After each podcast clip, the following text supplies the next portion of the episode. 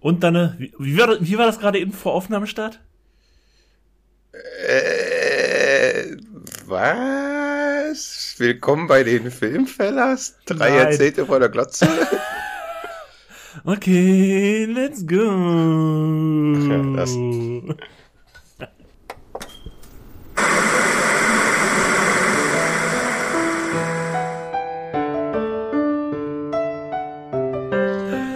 Willkommen bei den Filmfellers. Drei Jahrzehnte vor der Glotze. Und ich spreche den kompletten Satz aus, weil wir heute nur zu zweit sind. Unser lieber Deswegen Alex aus Bayern liegt flach. Grüße Ein, ans Sterbebett. Hoffentlich nicht. Ja, sehr theatralisch, sehr, sehr theatralische Sprachnachrichten haben wir bekommen. ähm, Klang, als würde da ein gewisser Alf gleich verrecken. Ja, also ich bin komplett raus heute. Ich muss morgen wieder arbeiten. Ich habe keine Ahnung, wie das funktionieren soll. Der hat mich nur drei Tage krank schreiben lassen. Es ist irgendwie so ein scheiß Supervirus, den die Kinder wieder ausgebrütet haben. Also, ich bin raus für heute. Ich werde nächste Woche wieder bereit für eine Aufnahme, aber ihr könnt ja du machen, wenn ihr soweit seid. Äh, ja. Äh, falls ich sterbe, wird sich irgendwer melden und mein Nachlass regeln. Alf hat immer noch die schönere Stimme. Äh, an dieser Stelle natürlich gute Besserung. Bis die Aufnahme hier rauskommt, bist du bestimmt wieder fit und. Wie hieß nochmal der Sprecher, der deutsche Sprecher von Alf? Weißt du das noch?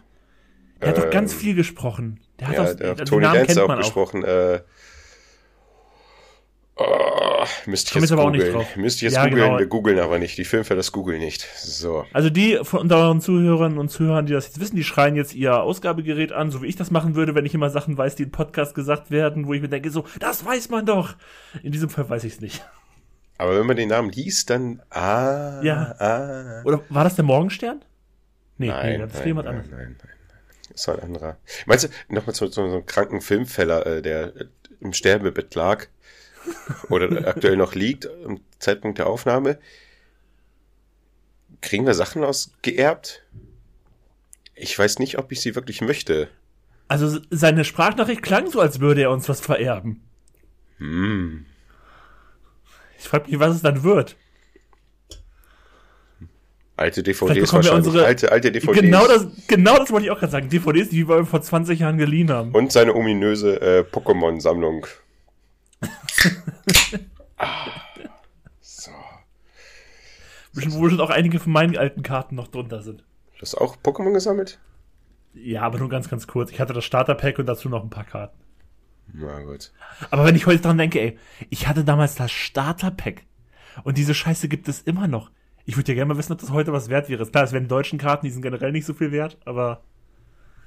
Ja. Ich, ich habe keine Ahnung, aber ich glaube, die sind schon ein bisschen was wert. Aber naja.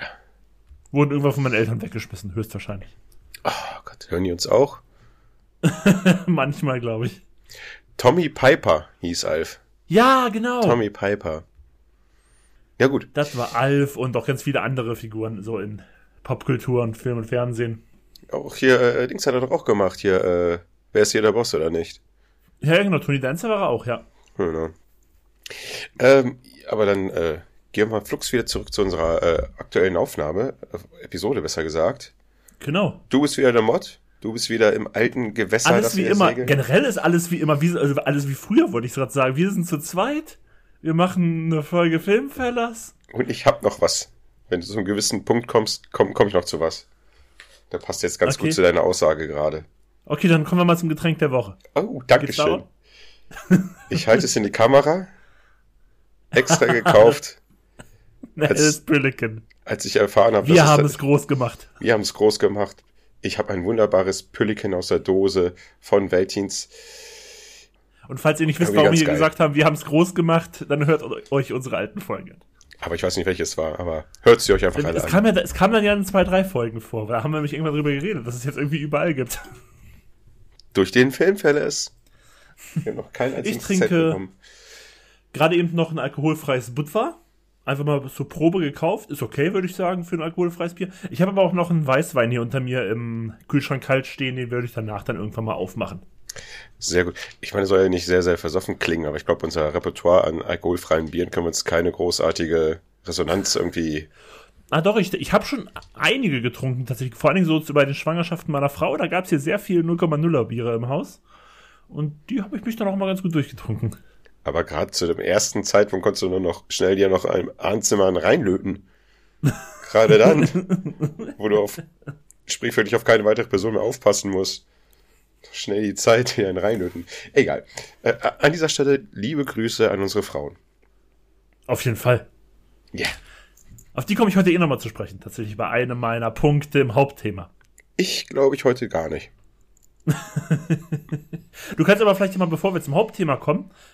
Nee, weißt du was? Bevor, wir, ich, bevor ich dich jetzt frage, was du zuletzt geguckt hast, möchte ich nochmal kurz eine, eine fast vergessene Kategorie hier bei den Filmfellers oh. äh, reinholen. Ich meine, klar, ihr hört diese Episode jetzt wahrscheinlich erst in zwei Wochen, das heißt, da ist dieses Thema schon wieder ein bisschen ähm, älter. Aber vor ein, zwei Tagen ist ja der neue Ghostbusters-Trailer gedroppt. Deswegen kurz hier der.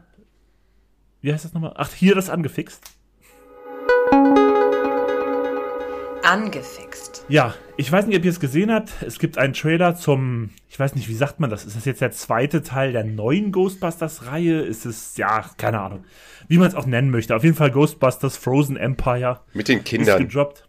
Genau.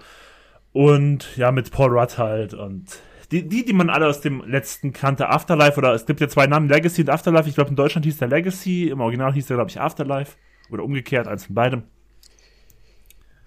Und da, der neue wird halt Frozen Empire. Da will ich mal ganz äh, kurz anmerken, irgendwie nervt mich das, dass diese ganzen äh, Film, Filme, wo man weiß, okay, das geht in mehrere Teile über, spezielle Namen haben ich komme da immer durcheinander. Jetzt besonders, wo du es jetzt sagst mit Afterlife und Legacy. Ich kenne ihn unter dem Titel Legacy, aber Afterlife sieht man dann ja, auch dann, immer wieder. Dann wird es, glaube ich, Legacy in Deutschland sein. Ich glaube, so war es auch. Ja, ich, aber ich komme dann immer durcheinander, dass, äh, wenn die, wenn die auch anders klingen im Deutschen und Englischen, äh, ist ja bei Spider-Man Into the Spider-Verse ja. oder A New Uni. Äh, Siehst du, ich hab's wieder vergessen. Wie ist der erste, ja, wie ist der zweite? New, der erste hieß in Deutschland A New Universe, aber eigentlich hieß er Into the Spider-Verse. Genau. Und es wäre besser, weil der zweite hieß er dann Across the Spider-Verse. Und so hieß er, glaube ich, hoffentlich genau. auch im Deutschen dann. Aber genau, hieß er dann auch. Was ich noch sagen will, nenn's doch einfach eins und zwei und dann ist gut, hat man einen besseren Überblick über diese ganze Chose. eins, eins, eins, ja, Und ich hatte das, und ich hatte das gestern ja bei uns auch in die Filmfellersgruppe geschrieben. Ich hatte den gestern Abend zum ersten Mal gesehen, den Trailer, und ey, so gern ich damals die alten 80er ersten und zweiten, den ersten und zweiten Teil mochte, auch ich fand auch jetzt dieses Legacy-Sequel, was da jetzt vor ein, zwei Jahren kam, halt das mit den Kindern da in einer, da in, ich weiß nicht, irgendwo da im Süden Amerikas, ich vergessen genau, wo es war. Ich fand's okay. Aber die ersten beiden damals, die sind halt irgendwie noch so, so, so Kindheitslieblinge.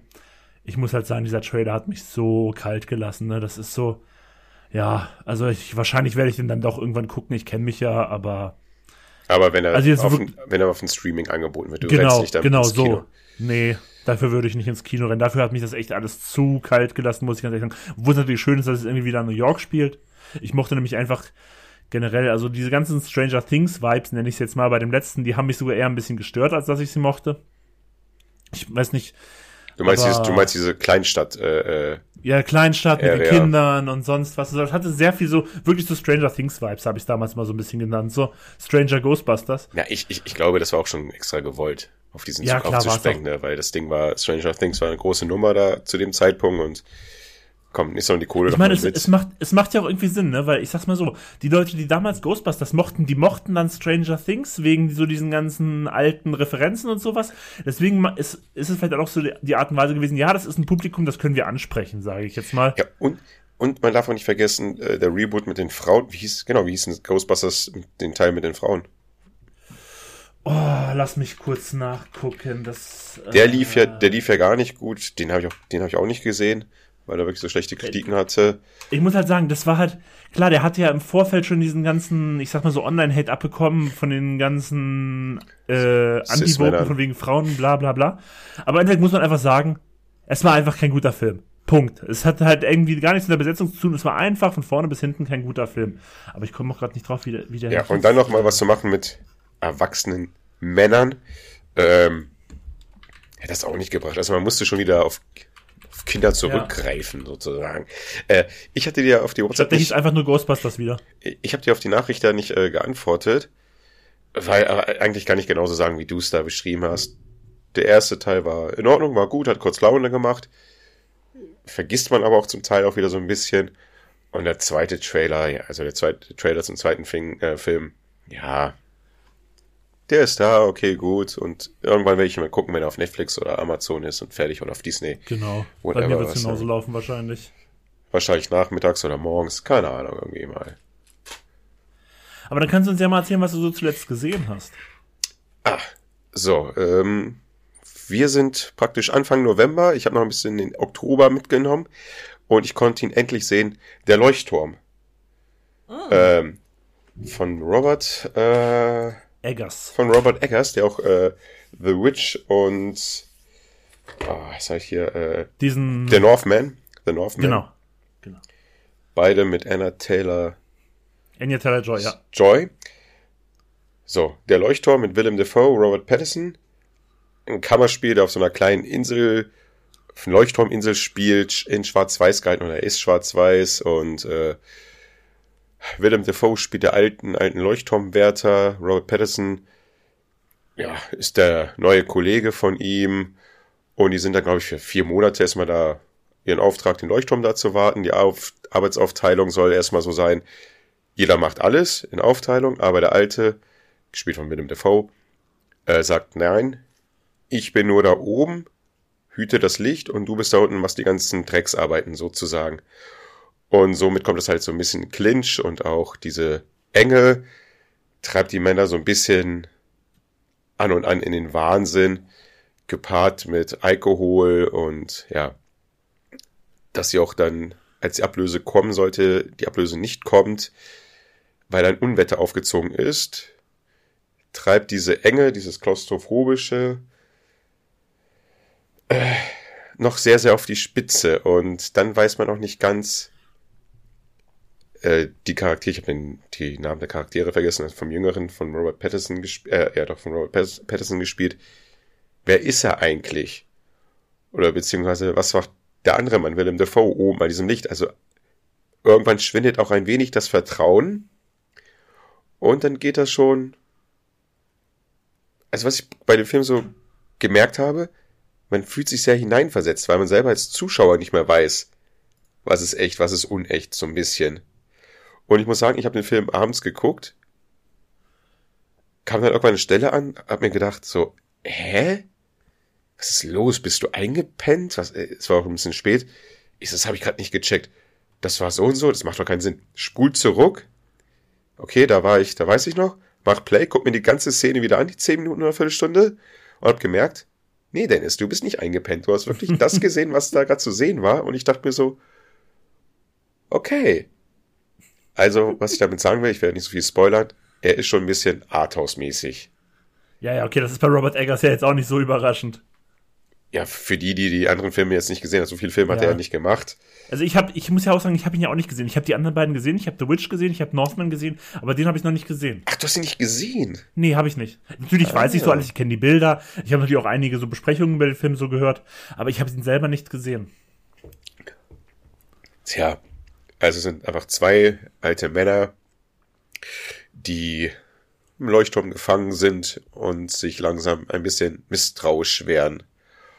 Und dann die Frage ist, wer sagt die Wahrheit? Und ist interessant zu sehen, aber man muss eingestellt sein, so eine Art von Film gerade zu sehen. The Witch war ja auch, damals, als ich The Witch gesehen habe, dachte ich auch, der wird ein bisschen anders, hat mich okay, der ist anders als erwartet, war trotzdem ein guter Film.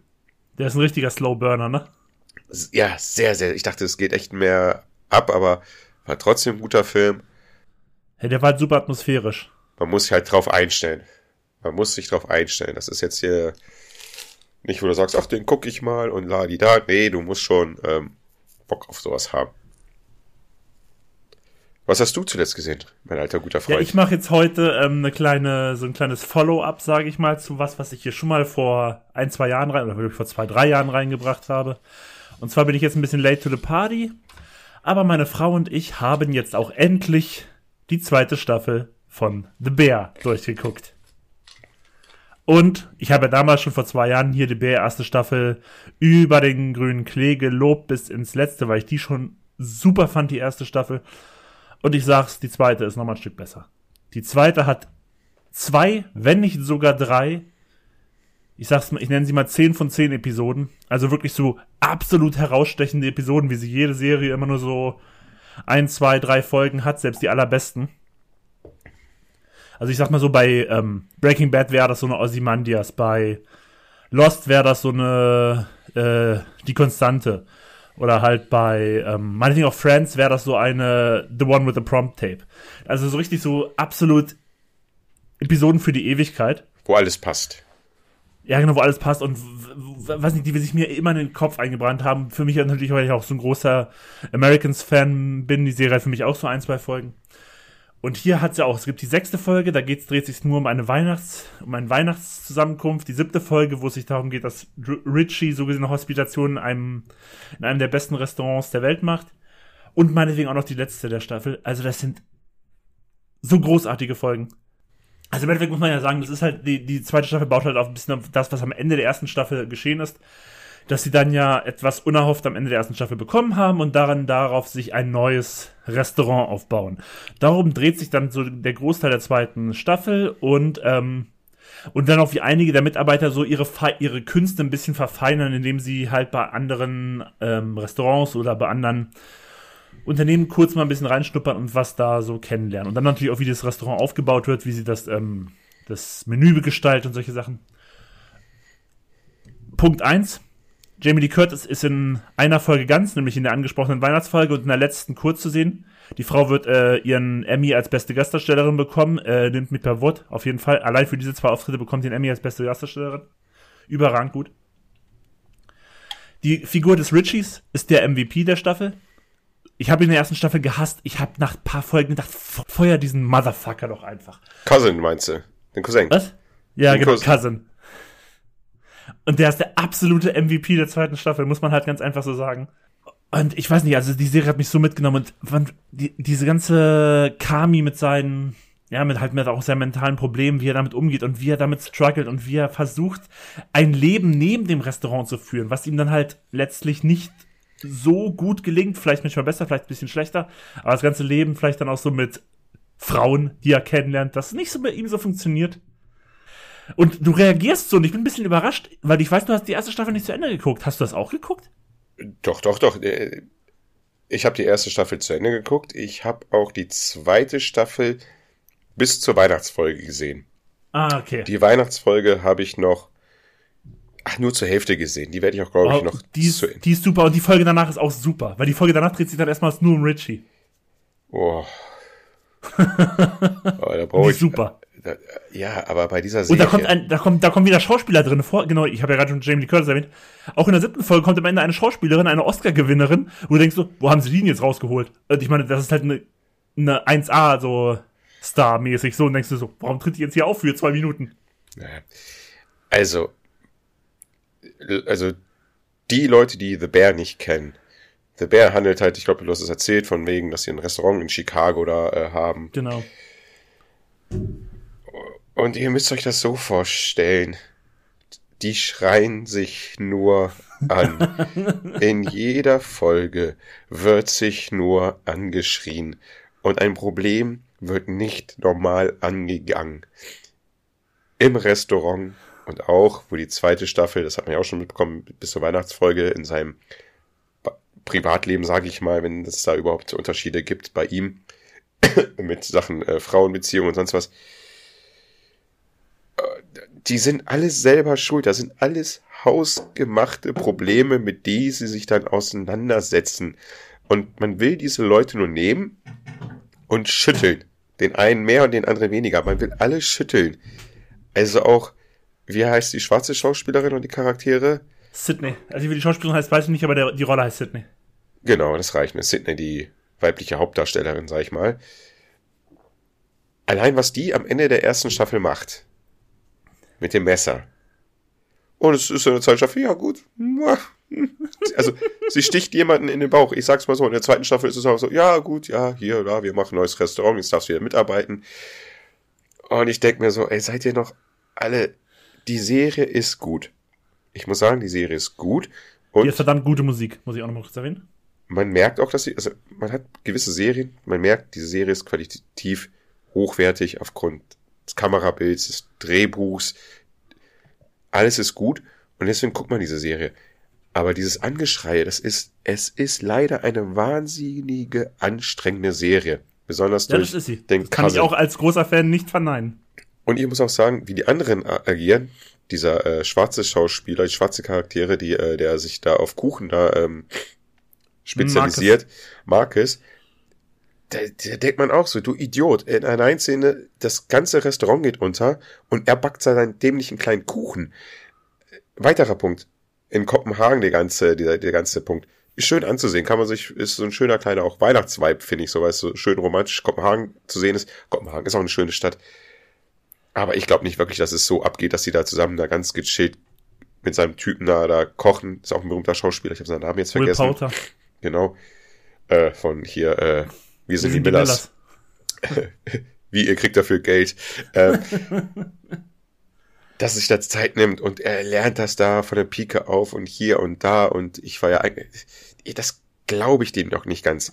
Und auch dieses ganze Sternekoch oder dieses mega Gekoche im Restaurant von in Chicago, was da stattfindet, ich glaube dir nicht so, dass hier so geile Küche und dass es alles so geil hammer schmeckt, weil ich habe mich schon ein bisschen informiert, die amerikanische Küche, was du da auch bekommst in Restaurants, ist nicht die geilste. Da sind wir hier in Europa viel besser aufgestellt. Ich glaube, in jedem guten Italiener kriegst du, äh, ist das das beste Essen, als wenn du da in New York irgendwie in so ein Fünf-Sterne-Hotel-Restaurant bist. Damit habe ich halt meine Probleme. Aber ich werde es mir trotzdem irgendwie mal angucken, wenn ich genug Ich wollte sagen, Pülliken- guck's bitte weiter, weil ich würde gerne deine Meinung zur Folge 7 hören. ich guck's weiter. Ich, ich trinke da ein paar Pülliken und dann geht's weiter. Und, das ist auch so witzig, äh, bei der Weihnachtsfolge, als die anfing, da wusste ich ganz genau, es wird genau so eine Folge sein, wie du sie beschrieben hast. So eine besondere Folge nenne ich sie. Nicht besonders, weil der Weihnachtsspecial ist, sondern so eine besondere Folge, weil ich da noch mal ein bisschen mehr, mh, ich sag mal, Mühe, Würze extra mit Ja, reingebracht wird. schade, dass du sie nicht zu Ende geguckt hast, weil das ist ja auch eine, das ist auch eine Folge, die, also weil du schon meinst, die ist super anstrengend. Die Folge hat am Ende, die ist auch nur noch anstrengend. Also die irgendwann erreicht Oh. die auch so ein richtiges. Also wenn, an, an dieser Stelle, wenn das dann doch leer hört, ist übrigens doch leer wieder rein. Ich, sie hat mich gebeten vor wegen, ey, ich habe jetzt echt keinen Nerv mehr, können wir das bitte ausmachen? Das, die stresst mich nur auf diese äh, Serie. da habe ich es ausgemacht. Wenn sie jetzt an dieser Stelle hört, dass die Weihnachtsfolge noch schlimmer wird, uff. Aber na, Ja, aber, aber es liegt ja auch halt an der Mutter, ne? Gespielt von Jamie Lee Curtis, die halt dann da auch so komplett wild, gewillt geht.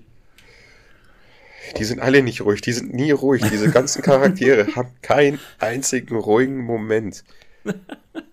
Oh. Oh, ich rede, nee, wenn ich schon davon rede. Aber ja, gut. Aber schön, so konnte ich das auch nochmal reinbringen, weil ich, weil ich weiß ja noch, ich habe damals die erste Staffel hier schon gelobt, dann wollte ich die zweite jetzt auch nochmal erwähnen, deswegen hat es gepasst, dass meine Frau und ich die jetzt endlich durchgeguckt haben. Wir haben die auch sehr, sehr lange gezogen, muss man sagen. Wir haben die schon angefangen, damals so vor drei Monaten zu gucken und hat sich jetzt gezogen, dass wir diese relativ kurzen Episoden eigentlich dann endlich mal durchgeguckt hatten. Ja. Und Ich, ich glaube, da haben wir alles zu The Bear erstmal gesagt. Genau. Und dann würde ich nämlich sagen, kommen wir auch heute, also ich weiß, äh, Dennis und ich haben heute jeweils zwei Filme oder auch Schrägstrich Serien vorbereitet, weil wir natürlich aus, davon ausgegangen sind, dass ähm, wir heute zu dritt aufnehmen und nicht nur zu zweit. Und deswegen, wie wir das jetzt so durchziehen, äh, schauen wir mal. Wir haben uns heute wieder mal, zum vierten Mal bereits, das Thema gemacht, es war einmal vor der Glotze und wenn ihr es noch wisst, wir reden dann meistens immer so über Filme oder über Serien. Eigentlich meditativ sind wir relativ frei, wir können nehmen, was wir wollen, also wir sind keinem Thema untergeordnet. Wir haben damals mal gesagt, so, vielleicht sollten wir einen Film nehmen oder sowas, zu dem man auch ein bisschen was erzählen kann, zu dem man vielleicht irgendwie eine Story hat oder sowas. Also irgendwas, was einem dann noch irgendwie so, das war ja in den vergangenen Folgen immer so ein bisschen auch so ein Thema, also vielleicht auch persönliche Bindung oder sonst was. Ich merke gerade, wenn Benny euch unser Schema erklärt, muss ich selber immer noch zuhören und ich lerne immer noch was dazu. Weil ich habe einen Film, da habe ich keine persönliche Bindung zu dem Film, überhaupt nicht. Ich fand den Film einfach nur cool. Na egal, dann sagst du uns, warum du den cool fandest. Und wie, wir werden dann am Ende mal gucken, wie wir an der Zeit liegen. Vielleicht können wir noch kurzfristig noch irgendwie was reinschieben, worüber wir reden können. Und weißt du was, dann würde ich sogar sagen, fang doch an, mit welchem Film auch immer du anfangen möchtest. Ja. Außerdem, meine lieben Zuhörerinnen und Zuhörer da draußen, ich weiß auch immer noch nicht ganz genau, wann diese Es war einmal Episode immer rauskommt. Das war mit Benny auch ein Streitthema. Streitthema. Wie, was? Jetzt schon wieder? Ja, weil wir haben da anscheinend ein System. alle zehn Folgen, also alle zehn regulären Folgen, Verhöre und sowas mal ausgenommen. Ja, deswegen, wie du zählst, check ich eh nicht, Alter. Du hast ein ganz anderes Orientier dich einfach daran, wie die Folgen heißen. Immer wenn eine Folge eine Eins hinten hat. Ja? 1, 11, 21, 31. Ich weiß aber gar nicht, bei welcher Episode wir sind. Ich müsste, dafür müsste ich mal auf unseren Instagram-Account gucken. Wir Filmfelder sind bei Instagram. Und da ist ja die Episodentitel äh, alle schön nummeriert, aufgezählt. Copyright, alles inbegriffen, alles gut. ähm, alles gut. Äh, ich leg los einfach mit dem ersten Mach Film. Und ich habe einen Film von 2008 hier reingebracht, nämlich Bronson. Äh, von Nicholas Wen Raffi. Raffi. Winton Reffen. Raffi. Däne, glaube ich, wenn ich mich nicht irre, oder? Kann das sein? Nicholas Winton Raffi. Reffen. Reffen. Sicher? Ja. Na, warte mal. Reffen. Reffen, ach so, ach scheiße, ja, ist ein N hinten. Ich dachte Raffi. Das mit Aber Renton ist, ist er ein Däner? Ist er, ist der, der ist ein ist, Däner. ist, ist, ist ein Däne. Ja, genau. Geschrieben Nicholas Winding. Mhm. Winding in the sun. Aber Wennen. Hm. Guti, dann heißt der gute Mann Reffen und nicht Raffi.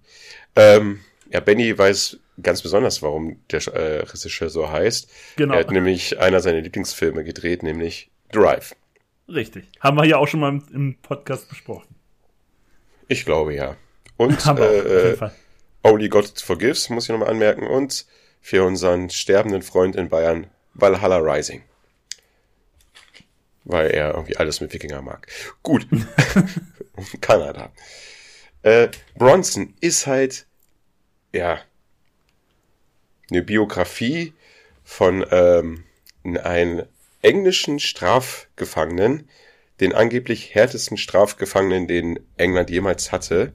Und wenn man so ein bisschen seine Vita durchgeht, würde man es Englands wünschen, dass es, dass es wirklich der härteste ist und nicht nochmal eine Nummer härter kommt. Ähm, gespielt wird der gute Mann, der eigentlich Michael Patterson heißt, der sich auch ein paar Mal umgenannt hat, da komme ich noch später zu, von Tom Hardy, der wirklich eine exzellente Rolle da abspielt, wie ich finde. Der Film auch vom Stil her ein wenig, ähm, ja, künstlerisch eingehaucht und sehr englisch, wie ich finde.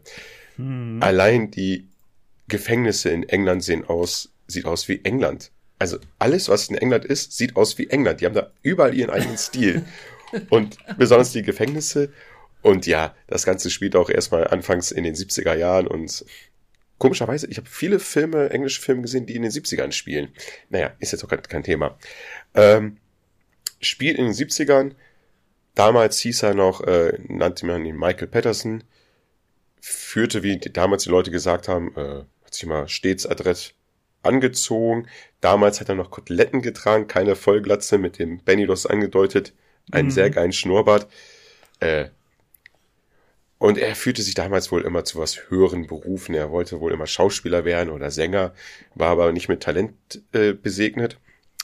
Und somit hat er mal irgendwann, ja, ich weiß nicht, aufs Geldnot wahrscheinlich einfach mal so ein ja, Postoffice überfallen, hat dort schlanke 24 Dollar äh, Pfund erbeutet und kam dann mit aber äh, sieben Jahre ins Gefängnis. Ich kenne mich mit dem englischen Strafrecht nicht aus, aber ich denke, sobald du ein Postgefängnis, irgendwas mit Post, es ist, ist gleich staatlich und dann kriegst du gleich ein paar Jahre extra drauf. Es gab mal einen Film, Benny, gleich, gleich kleines Off-Topic, äh, da waren zwei junge Geschwister und der kleine Junge, weil die so gehungert haben, hat er jemanden überfallen oder ein, ja, auch so ein, so ein Office halt. Und da war es auch so ein Postoffice und dann ist er für voll lange Zeit ins Gefängnis gekommen. Ich komme nicht mehr drauf, scheiße. War auch so ein Punkt. Er hat irgendwie 20 Jahre härter, äh, länger bekommen oder 15 Jahre, nur weil es ein Postoffice war. Und Das dort weiß ich wurde jetzt halt, aber auch nicht, tatsächlich. ja, ich kann auch sein, dass der Film keine Filmkunst ist und dass man den nicht sich merken muss. Äh, naja, jedenfalls kommt er da jetzt ins Gefängnis und ja, fängt dort in regelmäßigen Abständen dort an, sich mit den Gefängniswärtern oder mit seinen Mitgefangenen dann zu prügeln und hat somit, er wurde auch immer wieder verlegt, sehr, sehr viele Gefängnisse ansehen können. Und weil er halt das alles so als Show gesehen hat, irgendwie innerlich, oder das irgendwie sich retten musste, hat er die Gefängnisse nicht als Gefängnisse gesehen, sondern als Hotels, Theaterbühnen, Kino, Bühnen, wo er halt performt. Und weil er halt nicht singen oder schauspielern konnte, hat er sich halt da sozusagen geprügelt. Im Film, da kommt dieser künstlerische Aspekt da rein, den ich erwähnt hatte, äh, sieht man ihn stark geschminkt und äh, als Clown oder sonst was, die er halt sein Publikum dann halt unterhält. Das muss man sich halt so ein bisschen darauf einstellen, dass der Film nicht ganz normal gedreht ist. Und dann sieht man halt in der Lebenszeit oder dem Gefängnis, was man da äh, im Film zu sehen ist, wie er halt sich da rumprügelt, die Strafen immer erhöht werden.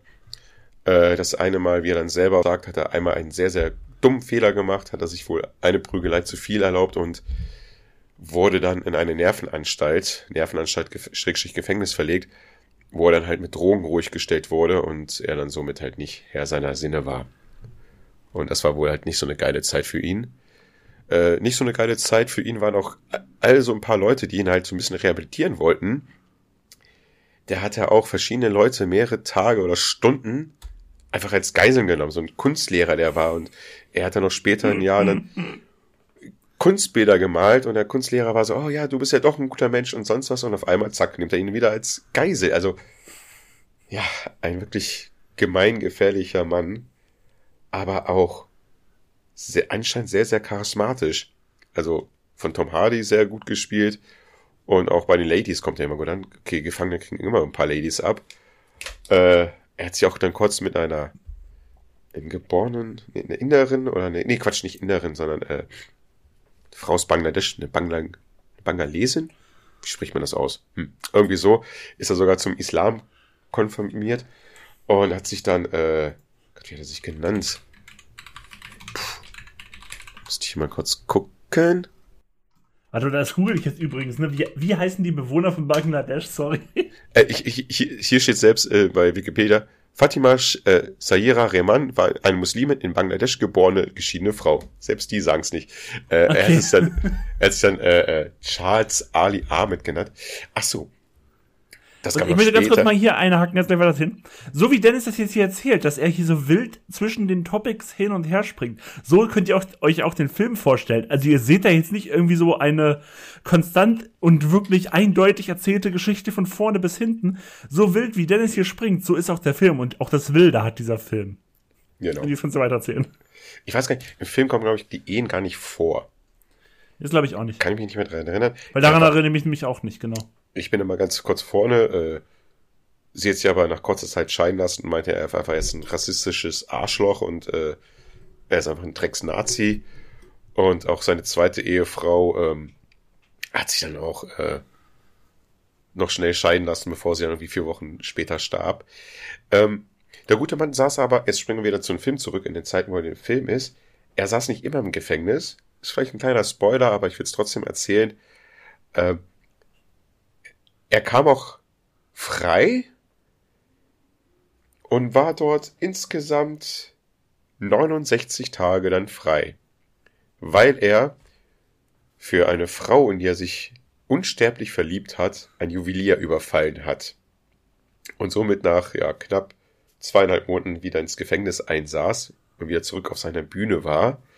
In diesen 69 Tagen hatte er dann aber auch seine anderen Highlights. Er hat sich nämlich seine wirkliche Fähigkeiten zugunsten genommen und hat dann solche illegalen Boxkämpfe betrieben, wo er dann auch den Kampfnamen Charles Bronson bekommen hat. Den er nicht, habe ich auch extra nachgeschaut, nicht aufgrund des Schauspielers bekommen hat. Er fand den Namen irgendwie cool oder sein Kumpel. Also er war kein Fan von dem Schauspieler Charles Bronson. Äh, ja, dort hat er sich mit verschiedenen Männern da geprügelt eins gegen eins, eins gegen zwei, eins gegen drei und hat sogar angeblich gegen Kampfhunde gekämpft. Und ich glaube, ist auch mehrmals als Sieger rausgegangen, weil der halt, der Mann hat Kraft. Ja, es ist eine extrem interessante Vita, was er hat. man kann das jetzt nicht alles hier in so einer kurzen Filmzusammenfassung alles Ja, müssen wir ja auch nicht. Wir sollen ja auch nicht alles von dem Film direkt vorwegnehmen. in so einem ganzen Menschenleben. Er ist wild, wie Benny, wie du gesagt hast, er springt schnell rum.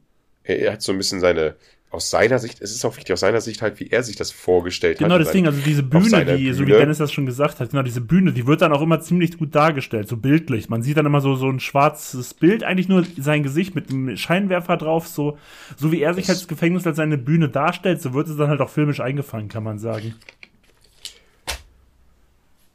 Aber der Film ist trotzdem unterhaltsam und macht Spaß. Und kleine Randnotiz, sein Äußeres, was sehr, sehr prägend ist, mit seinem Schnurrbart, Glatze, er hat auch eine sehr, ja, prägnante Brille, so eine runde. Und einmal, das, da musste ich auch so schmunzeln, habe ich auch jetzt nachgelesen, hat er bei einer Prügelei mit Gefängniswärtern oder Polizisten, ist diese Brille beschädigt worden, die er von irgendeinem Abgeordneten bekommen hat. Und hat dafür wirklich 205, äh, 205, 200 Pfund äh, Schadensersatz bekommen. Also der Mann kann auch irgendwie mit Menschen, sobald er sie nicht in die Fresse haut. Also Bronson kann ich empfehlen. Guckt euch den mal an. Interessanter Mann. Kein guter, aber interessanter Mann. Benny, was bringst du in diese Episode rein mit deiner ersten Serie oder Film? Ja, ich, ich, ich, ich hake mal gleich mal das große Thema ab. Ich gehe auf die Serie. Und ähm, für euch wird das jetzt schon ein paar Wochen her sein, weil wie gesagt, ähm, wir nehmen das zwar jetzt hier auf, Dennis und ich, aber die Folge rauskommt erst in etwas mehr als zwei Wochen. Deswegen ist das jetzt für euch nicht mehr ganz so aktuell wie für uns, wo es jetzt allerdings auch schon zwei Wochen her ist. Und zwar, wir haben es alle mitbekommen, es war überall zu sehen, vor allen Dingen dann im Internet. Matthew Perry ist verstorben, der Chandler aus Friends. Und ich dachte mir, hey, es ist eine Es war einmal Episode. Und es war einmal passt, da passt Friends ganz gut, weil davon habe ich wirklich damals auch viel im Fernsehen gesehen. Ich mochte es nicht immer, später mochte ich es viel mehr und darauf kann ich jetzt mal diese ganze Geschichte auch so ein bisschen näher bringen. Und erstmal deswegen jetzt hier, ja, einmal anstoßen auf Matthew Perry. Ich habe gerade noch keinen Wein drin. Das ändere ich jetzt, das passt sich jetzt, das machen wir jetzt direkt hier. So viel Zeit muss sein. Genau. Und zwar ist das ein, ja, keine Ahnung, für Wein bei uns im Haus ist meine Frau zuständig. Es ist ein Campo del Benacco Pinot Grigio Garda. Also ist er trocken. Ist ein Trockener, ja, genau. Und ich muss auch dazu sagen, den Wein, meine Frau mochte den nicht ganz so. Ich muss ganz ehrlich sagen, ich fand den ganz lecker. Das letzte Mal, also wir haben davon noch ein paar Flaschen hier. Meine Frau mochte ihn nicht ganz so. Ich glaube, ich, das ist einer der wenigen Weine, die, oder wenigen trockenen Weine, vor allem, weil ich bin ja eigentlich gar nicht so ein trockener Fan. Ob ich weiß, für viele ist es der einzige Wein. Ähm, aber den mochte ich mehr als meine Frau. Ich kann es nicht verstehen, wie, wie Leute lieblichen oder halblieblichen Wein mögen. Der Wein muss trocken sein. Das schmeckt einfach. Deswegen einmal angestoßen auf Perry. So, und warum habe ich Friends reingebracht? Ich meine, Dennis und ich, wir sind aus einem Jahrgang. Damals lief halt so Friends, dann Ende der 90er, Anfang der 2000er lief es halt im Fernsehen, damals auf ProSieben, wenn ich mich nicht irre. Und ja auch immer noch auf ProSieben. Und es wurde damals auch schon ein bisschen so angekündigt, als so große amerikanische Serie. Und ich habe es damals auch gerne geguckt, da waren wir so 14 und so. Ich fand es auch ganz okay. Ich fand es nie so überragend tatsächlich. Ich fand es immer okay, ich fand es guckbar. Ich konnte mir diese sechs Charaktere angucken. Ross, Chandler, Joey, Phoebe, Monica und Rachel. Also halt alle aus, aus all denen sind dann irgendwie auch große bekannte Schauspieler geworden, aus manchen mehr, aus manchen weniger. Und ähm, ja, und ich habe es damals ganz gerne geguckt, fand es ganz witzig, ich mochte einige Charaktere. Und ich wusste, es ist halt ein Riesenhit in Amerika. Ja, und dann irgendwann bin ich ja mit meiner Frau zusammengekommen, 2014. Damals noch nicht Frau natürlich. Und ähm, und dann hatten wir irgendwie so gedacht, so, eigentlich müsste man diese Serie nochmal komplett nachholen. Und wir haben damals tatsächlich von ihrer Schwester, damals noch auf DVD, alle Staffeln, alle zehn Staffeln geschenkt bekommen, immer so peu à peu. Und die haben wir uns wirklich von vorne bis hinten zusammen durchgezogen. Ich meine, mittlerweile ist ja, glaube ich, Friends, es war mal auf Netflix, dann war es auf Amazon Prime, ich glaube, mittlerweile ist es wieder auf Netflix. Es wechselt ja irgendwie gefühlt auch alle Jahre den, den Streaming-Anbieter. Und dann habe ich es 2015 oder so dann nochmal gesehen. Und ich habe es in dem Moment irgendwie viel mehr lieben gelernt, als ich es noch früher mochte tatsächlich. Ich bin, ich habe zwar auch wieder mit meiner Frau auf Deutsch geguckt, obwohl ich der Meinung bin, auch wenn ich mir immer Szenen von Friends angeguckt habe, die Serie ist auf Englisch doch deutlich witziger als auf Deutsch tatsächlich. Das ist eine dieser Serien, die ein bisschen unter der Synchronisation leiden. Aber ich finde auch, dass man die auf Deutsch noch ganz gut gucken kann. Wobei ich aber auch sagen muss, Staffeln 1 und 2 man merkt, dass die gerade die in die Jahre gekommen sind. Ich finde, hinten raus, so ab Staffel 3, wird, wird die Serie ein bisschen zeitloser. Das sind, dann kommen eher so Witze, die man auch heute noch genauso witzig findet wie damals. Aber ich finde gerade Staffeln 1 und 2 wirken echt in die Jahre gekommen. Also ich finde, die kann, lassen sich auch nicht mehr so gut gucken wie die späteren. Aber wie ich es vorhin schon gesagt habe, so wie ähm, The One with the Prom Tape, die Serie hat halt auch legendäre Folgen, die hat es ist halt wirklich ein bisschen wie nach Hause kommen. Ich guck, kann mir das angucken und dann so, ja, hey, das sind meine alten Freunde, die gucke ich mir doch gerne an, auch wenn ich die Geschichten kenne, auch wenn ich Joey kenne, wie er wieder irgendeine Scheiße, äh, was total idiotisches labert, auch wenn ich wieder das Oh mein Gott von Janice höre. Also das ist einfach, für mich ist es auch mal ein bisschen wie nach Hause kommen, Friends zu gucken. Auch heute noch, ich ganz ehrlich, ich habe in meinem scheiß TikTok-Algorithmus alle paar Sachen werden mir da irgendwie Friends-Szenen angeguckt, weil ich mir dann irgendwann mal welche angeguckt hatte und das hält sich einfach bis heute. Und ich kann mir Friends immer wieder angucken. Ich weiß, als ich noch jünger war, war irgendwie, habe, konnte ich irgendwie mal mit, am meisten mit Ross mitfühlen, weil Ross war einfach ein Dulli und ich war auch ein Dulli. Deswegen, dann irgendwann, dann irgendwann danke später an dieser Stelle, dass du sagst. Ich, ich muss mich kurz rein. danke, danke, oh, danke, mach weiter. Später war ich dann irgendwie mehr so, dann war doch für mich so ein bisschen der meist relatable war dann irgendwie Chandler. Das kam dann irgendwie so später, war er dann irgendwie so doch so dieser, ja, ich will nicht sagen, ja, ich sag einfach mal so ein bisschen normalo mit den zynischen Witzen. Einfach so ein bisschen, das war dann später äh, beim zweiten Durchlauf ein bisschen Chandler und ich habe die alle irgendwie ins Herz geschlossen. Ich hatte immer meine größten Probleme mit Phoebe, weil sie mir immer ein bisschen zu sehr drüber war tatsächlich. Aber letztlich muss man auch sagen, auch was diese Serie immer wieder für Gastdarsteller aufgefahren hat. Ich meine, natürlich ist jetzt nicht so schwer, wenn du eh die größte Serie in Amerika bist, dass dann wirklich die allergrößten Stars dann irgendwie mal bei dir vorbeischauen für ein, zwei Folgen. Ist jetzt auch nicht das größte, das äh, überraschendste dann. Aber auch das, ich finde, das haben die immer sehr schön eingebaut. Und ich kann mir das eigentlich auch immer wieder angucken, wie gesagt, mit ein bisschen Abstrichen die erste und zweite Staffel, weil die einfach doch sehr zeitlicher da auf damals festgesetzt sind. Aber hey, ich, es gibt Witze, über die lache ich heute noch, ey. Diese, die, wenn, ich meine, das ist ein Meme heutzutage, aber wie witzig einfach dieses ganze Meme-Spiel bei Matt LeBlanc war in der Szene, als Joey herausfindet, dass Ross der Vater von Rachels hm. Kind ist. Es ist einfach überragend. Die, und wie gesagt, jeder kennt es als Meme mittlerweile. Aber, also deswegen, diese, äh, diese Serie hat legendäre Szenen für mich und die wird sie auch immer behalten. Und äh, sieben, sieben, sieben, sieben. Es ist halt einfach überragend. Ich war, glaube ich, Monika. Ähm, Friends, ja, ich bin irgendwann damals eingestiegen, uff, wo das noch nachmittags dann lief und dann wurde diese Serie immer größer und größer und größer. Und ich weiß, ich überlege, ich, zu irgendeiner Staffel ging das dann so los, dass äh, Friends zur Primetime lief. Oder noch später 21.15. Und ihr müsst ja wissen, damals, es gab kein Internet sozusagen. Nee, es gab kein Internet, so, fertig aus. So zumindest auch kein Netflix oder sonst was. Man hat halt Fernsehen geguckt.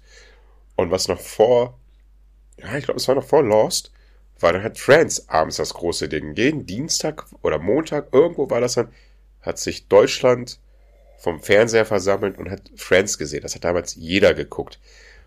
Das war damals das Ding. Und äh, ich war damals riesengroßer Friends-Fan.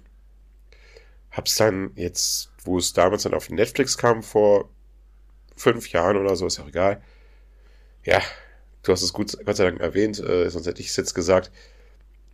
Guckst die erste Staffel, hat ein paar Folgen und du denkst dir so, oh Gott, das kannst ich finde gerade bei Staffel 1 und 2 ist es am krassesten auffällig. Ich finde danach, das sind alles so Sachen, das kannst du dir heute noch gut angucken. Also allein die Klamotten, diese Anzüge, die die Männer getragen haben, so vorwiegend, wo man sich gesagt habe, so, hat da keiner mal was gesagt damals, zu sagen, lass mal die Dinger ein bisschen enger schneiden und mit Schnitt, also das, das ist ja kein Schnitt, das, oh, oh schrecklich, naja. ähm, ja, die Serie ist, äh, war zu Recht, hat sie ihre Preise und ihre Lobgesänge bekommen. Aber ich glaube, die ist mir auch so ein bisschen zu lieb irgendwie, diese Serie gewesen. Ja, sie ist es nicht, sie ist jetzt kein anstößiger Humor. Sie ist jetzt auch nicht so, die geht auch nicht so tief. Also das tut sie nicht. Wahrscheinlich lief sie auch deswegen so erfolgreich, weil sich alle auf die ein bisschen einigen können. Ja, oder war die gesellschaftskritisch? Kann ich mir jetzt auch nicht dran erinnern. Nee, war sie nicht. Im Endeffekt muss man ja sagen, die hat ja viele Sachen schön, also kein New Yorker wie die sind, ich sag mal, normal erlebt in solchen Wohnverhältnissen, weil ich kenn's ja selber, ich sehe ja, mir werden ja mal TikToks angezeigt und so eine Wohnung wie die da haben, die würde heutzutage wahrscheinlich einfach 15.000 Monatsmiete kosten. Also das ist ja, Das ist mein Thema, das ist mein Ding. Wohnungen, Häuser, Dings, äh, Benny. Ruhig, ja, das ist mein Ding. Ja, das ist auch so ein Ding. Das hat natürlich auch sehr viel beige beigebracht, dieses, diese legendären Apartments. Einmal das große von Monika, Ja. wo irgendwie jeder umsonst wohnen konnte und sie war Köchin. Hä? Und dann halt die, in Anführungsstrichen, die wilde, asoziale Junggesellenbude von äh, Joey und äh, Chandler, wo man sagt, ja, es, es mit war den beiden alles- geilen Sesseln. Flups! Genau, und dann war es halt also lieb und nett. Äh, ja, dann hatten sie auch als Haustier diese Ente da oder zwei Enten, ich weiß, nee, Gänse. Gänse, ja. Zwei Gänse oder eine Gans? Ich weiß es gar nicht. Eine Gans und, ähm, was andere habe ich jetzt vergessen. Ich glaube, eine Gans und Ente. Egal, aber das, das muss man der Serie zusagen. Sie haben legendäre Momente, wo sie dieses Absolut. Apartment getauscht haben, wo die beiden auf diesen Hund reingeritten da kamen. Kann ich mir erinnern, das war die erste Ja. Folge, die ich gesehen habe. Monika mit dem Truthahn auf dem Kopf. Das finde ich nicht gut. Das kenne ich aber. Das finde ich so blöd, so dumm. Und da geht so viel für mich verloren bei der Serie. Das fand ich sehr, sehr schlimm. Was ich aber cool fand, die Folge, wo sie äh, ausgeraubt worden sind, weil Joey sich in den Schrank einsperren ließ und Ja. sie am Ende dann in diesem Kanu da saßen und Fernsehen geguckt haben, generell, dass sie einfach nur den Fernsehen geliebt haben. Das hat die Sache generell alle Rückblick-Episoden mit, äh, mit der, generell alle Rückblick-Episoden mit der dicken Monika, dem langhaarigen Ross und der krummnasigen Rachel. Die waren eigentlich auch immer herrlich. Es waren gute Episoden dabei. Man hat sich ein paar Sachen haben sich eingebrannt, aber es war alles zu lieb und äh, ich sag auch, Phoebe war am anstrengendsten. Aber war sie auch. Aber sie war ja auch so geschrieben. Also das Mit- soll, sie mit- sollte ja auch am anstrengendsten sein. Ein paar Nebencharaktere waren auch sehr anstrengender, äh, wo sie da diese Leihmutter geschafft haben mit Joanna Ripsey war da, ne? Ja, Ripsey. Giovanni Ribisi war das, der war der Mann, ja. Und ja, naja. Ja, generell, also wie ich ja schon gesagt habe, so viele, auch mittlerweile bekannte Schauspieler, auch damals auch schon bekannte Schauspieler, kamen da drin noch vor. Und noch eine zweite unlogische, eine weitere unlogische Sache ist, wir haben sie immer die guten Plätze in diesem Café bekommen. Ja. Und Sie hatten immer das Sofa, ne? Und wie lange können sie sich da in diesem Café ab, tsch- Aber abhängen? wobei, es gab ja auch Folgen, da kommen die rein, da sitzen ja welche auf dem Sofa. Das war dann ja auch manchmal ein Gag so, als Gag einfach verpackt. ja, aber der war ja ganz klein. Und, wo ich sagen muss, äh, How I Met Your Mother ist eine andere Baustelle. In einer Episode macht How I Met Your Mother richtig Friends nieder. Ja, was heißt nieder? Aber sie, aber sie spielen auf jeden Fall auf Friends an, warum Leute da in Cafés abhängen. Wo sie da sitzen und dann so, nö, es macht keinen Spaß, einen Kaffee abzuhängen. dann hauen sie wieder ab. Fand ich gut, aber ist anderes Thema. Ja. Ich werde sie mir nicht wieder ansehen, Friends, glaube ich. Wobei, wenn man sie davon erzählt, hat man doch so Bock, ein, zwei Folgen Ja, es gibt, wieder es gibt halt so, ne? es gibt halt so einige richtig geniale Folgen. Also, dieses Ganze von wegen, wie das so, als Ross dann herausfindet, dass ähm, Monica und Chandler ein Paar sind und dann von wegen so, mein bester Freund und meine Schwester und dann irgendwie so, und ist da voll so, das, ich kann das nicht glauben, bla, bla, bla, bla. Und dann irgendwie so erklärt so Chandler, dass er sie ja wirklich liebt und dann irgendwann eher so, der Switch von- im Gesicht dann auch von David Schwimmer so wie so, mein bester Freund und meine Schwester. Ich kann das gar nicht glauben. Das war schon einfach sehr witzig gemacht, so dieses ganze Ding. Aber andererseits hast du halt ihn immer, wie er immer so wie ein Lappen durch die Gegend läuft. Dieses Heulerische und dieses äh, äh, äh, äh. Oh, Ross Maul, denkt man sich immer. Wirklich Hals Maul. Eigentlich war Chandler wirklich die coolste Socke und äh, Rachel. Ja, und Joey, ja, gut. Der ist ja Dr. Drake Remori.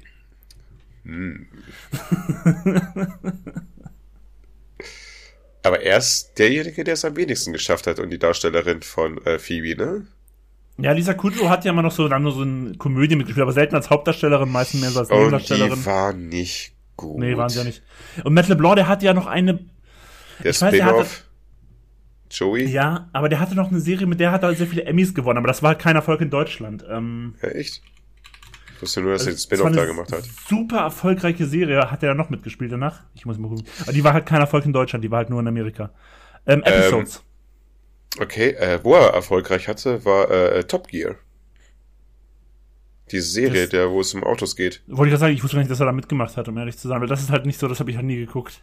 Doch, doch, doch, der hat da ein paar Folgen mitgespielt und Top Gear, ähm, auch wenn du es nicht geguckt hast, weißt du, dass diese Serie sehr Ja, erfolgreich ja, ist. ich kenne die, klar, aber deswegen wusste ich nicht, dass er dabei war.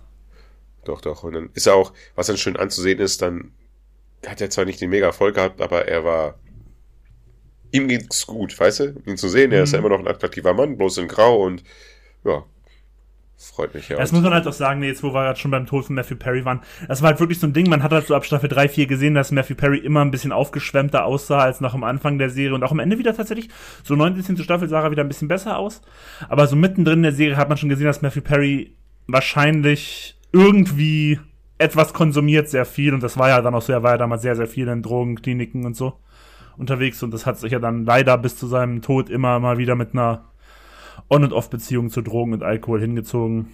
Und wir wissen natürlich noch nicht, woran er jetzt wirklich gestorben ist. Wahrscheinlich hat es auch nichts damit zu tun jetzt, aber das ist natürlich wahrscheinlich auch irgendwie alles dann Nachwirkungen davon.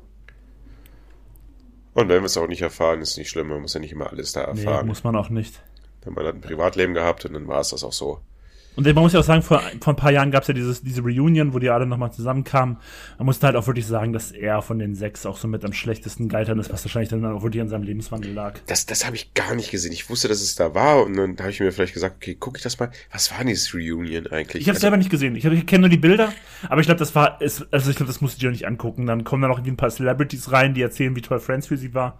Aber ich glaube, so besonders war das auch nicht. Aber ich habe es halt nur gerne geguckt, weil ich dann so die Leute, ich meine, wir alle wissen, wie Jennifer Aniston heute aussieht, weil die halt heute immer noch so, wahrscheinlich noch größer ist als damals, aber und wir wissen halt auch so ein bisschen, wie die anderen aussehen, aber bei ihm war es halt so, hm, ja, also sie haben an die hat das Leben ein bisschen genagt. also sie haben keine Folgen neu gedreht wie bei Sex in the City, sondern die haben einfach äh, sich ins Apartment gesetzt und haben, Ein bisschen über alte Zeit geredet, genau, da kam mal wieder jemand rein. Genau, so ein bisschen.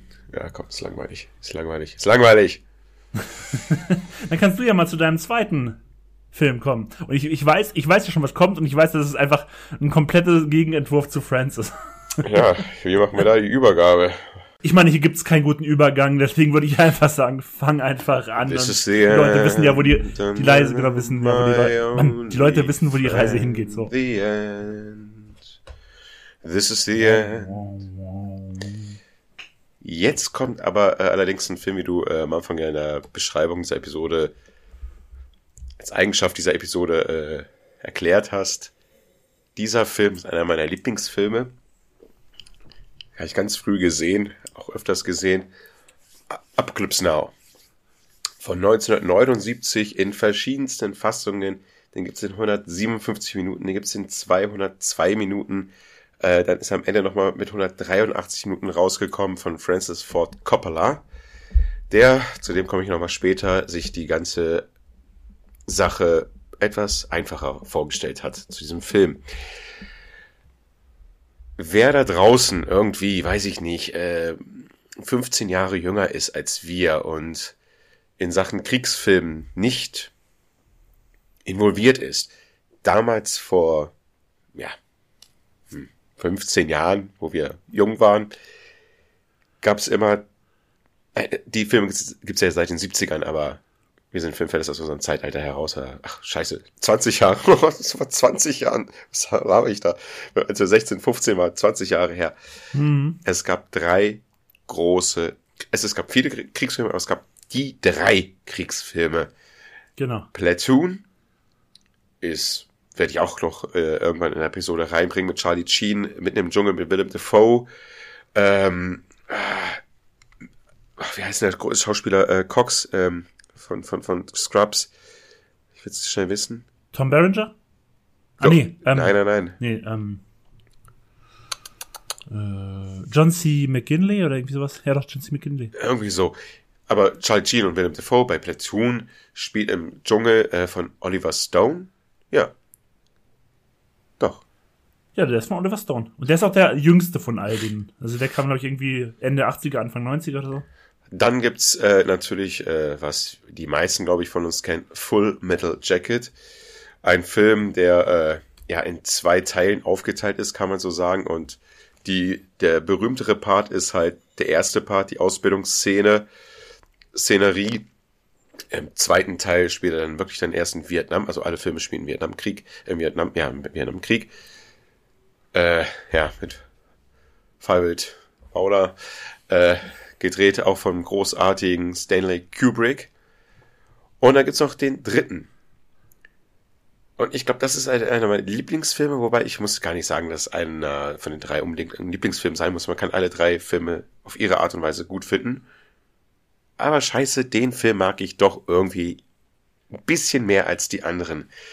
Ähm, Apocalypse Now, halt von Francis Ford Coppola mit Martin Sheen, Robert Duvall, Dennis Hopper, eine ganz kleine Rolle am Anfang Harrison Ford, ein ganz, ganz jung, der mit seinem Alter gelogen hat, Lawrence Fishburne, damit er mit dem Film mitspielen kann. Der war ja noch minderjährig.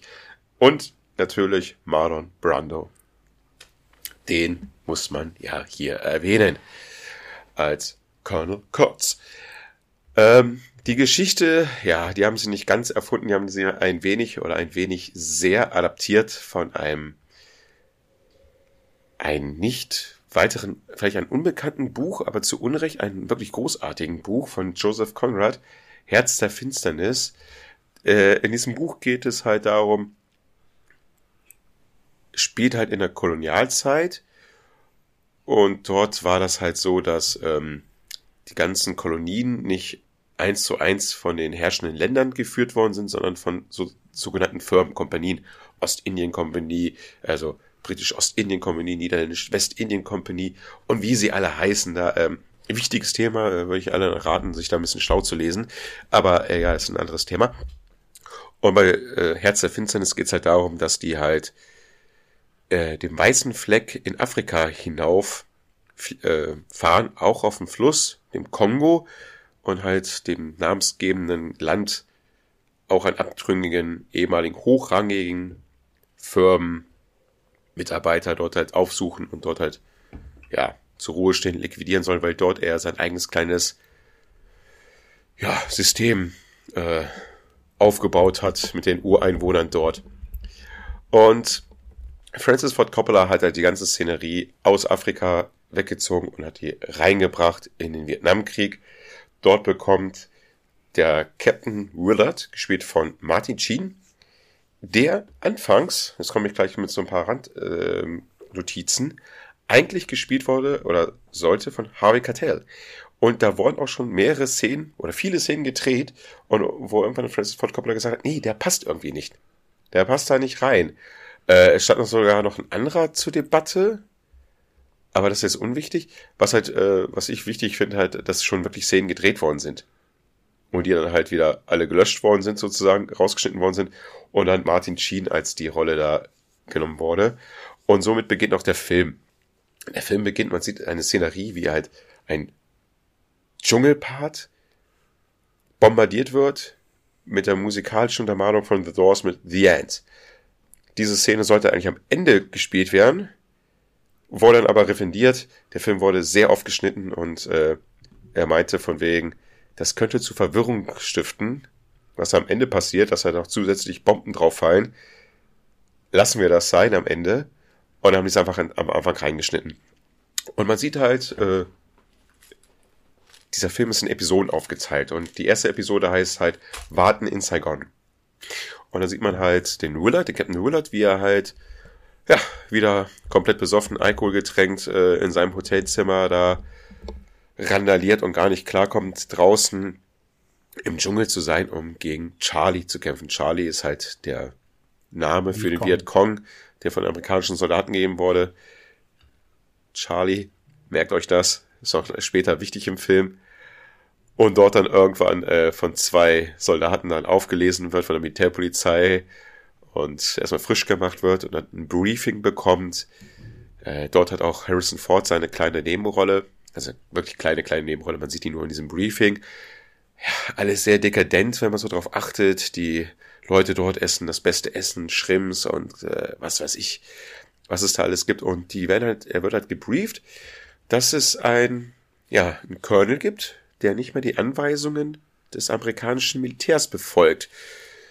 Colonel Kurtz, der halt irgendwo oben in Kambodscha dem Fluss aufwärts da irgendwie sein eigenes kleines Herrschersystem aufgebaut hat.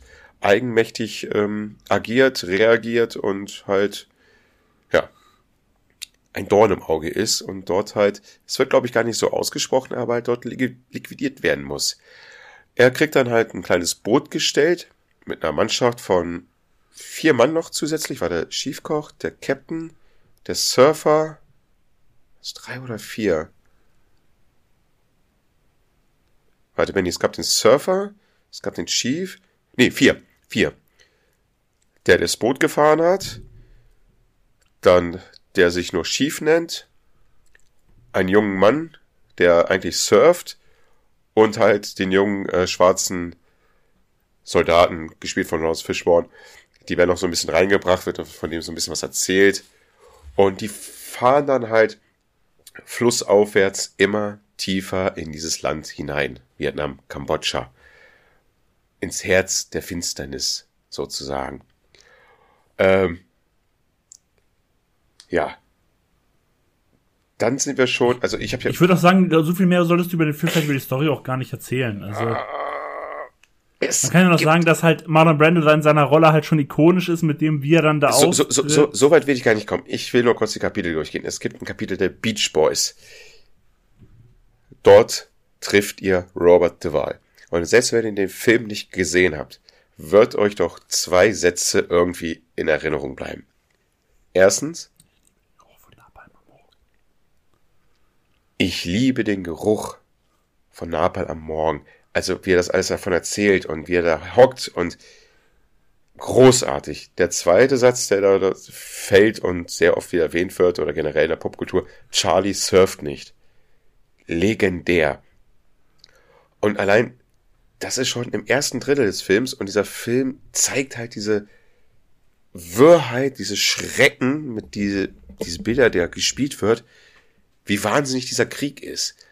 Und wozu und weshalb das alles und was, genau, besonders was der Krieg aus Menschen macht. Es ist einfach nur ähm, bedrückend, das zu sehen. Es wird immer wieder, es wird immer schlimmer. Je weiter sie hoch paddeln, einfach ein grandioser Film. Wirklich. Ähm, ich will nicht weiter spoilern ich sag nur noch auch mal, guckt euch den Film an. Er dauert zwar ein bisschen lange. ja, ein bisschen lange. Aber egal. Dann, Wenn ihr auch, kommt auf die Schnittfassung an. Dann, dann, dann guckt euch halt zwei Kapitel am Tag an, am Abend an. Das reicht dann. Dann macht einen Cut und dann geht's weiter. Ein bisschen durchatmen und so. Man muss, man muss ein bisschen durchatmen bei diesem Film. Wer noch durchatmen musste bei diesem Film war der Regisseur selbst, Francis Ford Coppola. Nämlich, er hat den Film gedreht, das war, glaube ich, nach der Pate, eins und zwei war das, glaube ich, sogar, ja, 79. Das kommt hin, auf jeden Fall den ersten auf jeden Fall gedreht. Er war auf jeden Fall schon sehr, sehr erfolgreich, hat im Studio sehr, sehr viel Geld reingebracht und so ist er halt aufgetreten dort auch bei den Dreharbeiten. Er ist dahin und dachte sich so, ey, das ganze Ding, den Film habe ich in 56 Tagen im Kasten. Es waren 238 Tage. es waren 238 Tage. Der, dieser Mann hat 50 Kilo abgenommen. Er hat dort selber so ein bisschen den Marlon Brando gegeben. Er war ein komplettes Arschloch sollte er gewesen sein am, am Set.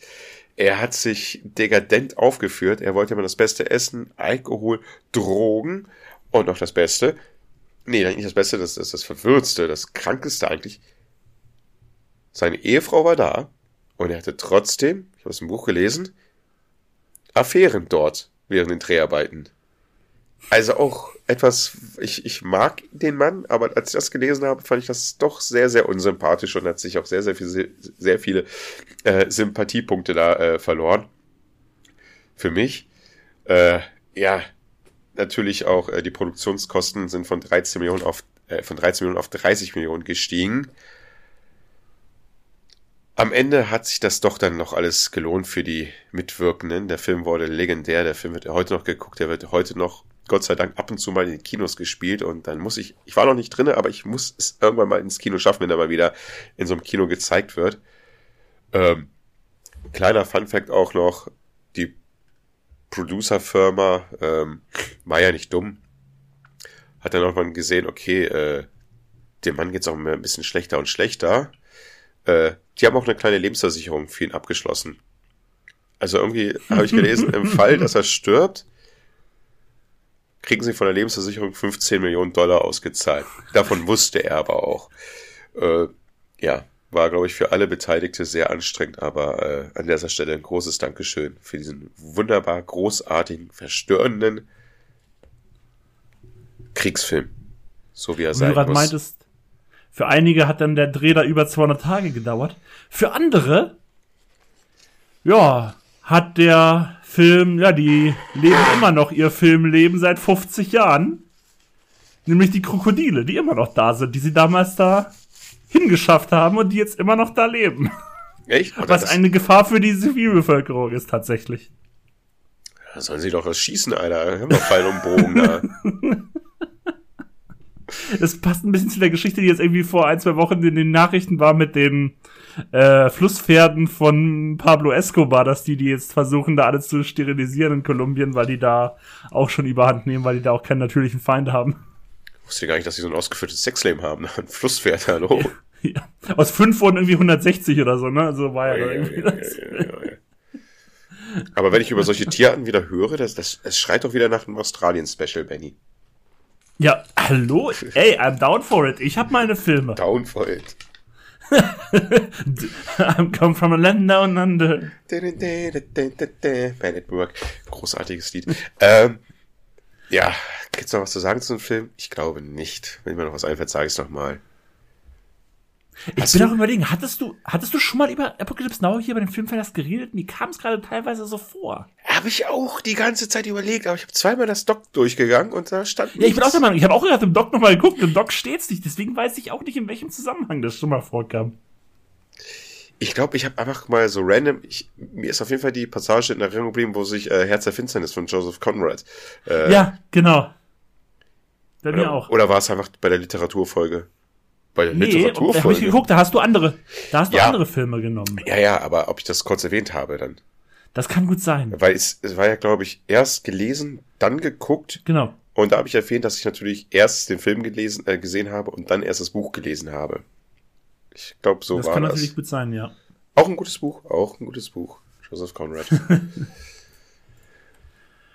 So, dann komme ich mal zu meinem zweiten Film von heute. Und auch ich habe bei meinem zweiten Film nicht ganz dieses eingehalten mit von wegen so dieses äh, persönliche Geschichte und so. Denn ich habe mich mal, ich habe mir mal so gedacht, bisher immer in diesen Es war einmal vor der Glotze Folgen, die wir hatten, haben wir uns natürlich logischerweise, weil es halt ein bisschen zu Thema, immer so ein bisschen an ältere Filme und Serien gesetzt. Dachte ich mal, ich nehme mal einfach einen Film aus diesem Jahr. Mhm. Und weil ich ja weiß, in meiner Jahresbestenliste wird ein Film wie zum Beispiel Across the Spider-Verse mit Abstand der beste Animationsfilm sein, dachte ich mir, hey, lass mich doch mal über den zweitbesten Animationsfilm für meiner Meinung nach persönlich aus diesem Jahr reden. Und der kam aus dem Hause Netflix.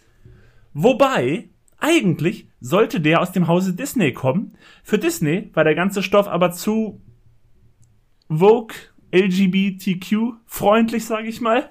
Das, weswegen der Film von ich nicht Weswegen der Film von Disney nicht gemacht wurde. Die haben die Reste abgegeben an Netflix und Netflix hat ihn im Sommer rausgebracht. Es geht um den Film Nimona oder Nimona, glaube ich auf Englisch. Und es, der Film basiert auf einer ähm, Graphic Novel, die im Jahr 2015, oder? Doch, 2012 erschien. Von der ähm, ja, Comiczeichnerin und Schreiberin äh, Noelle Stevenson. Und da geht es halt um, ja, es, der Film spielt in einer Fantasy-Welt, aber diese Fantasy-Welt spielt so gesehen jetzt in der Zukunft. Es ist alles sehr modern, alles sehr technisch, aber in dieser modernen technischen Zukunft gibt es trotzdem noch Ritter.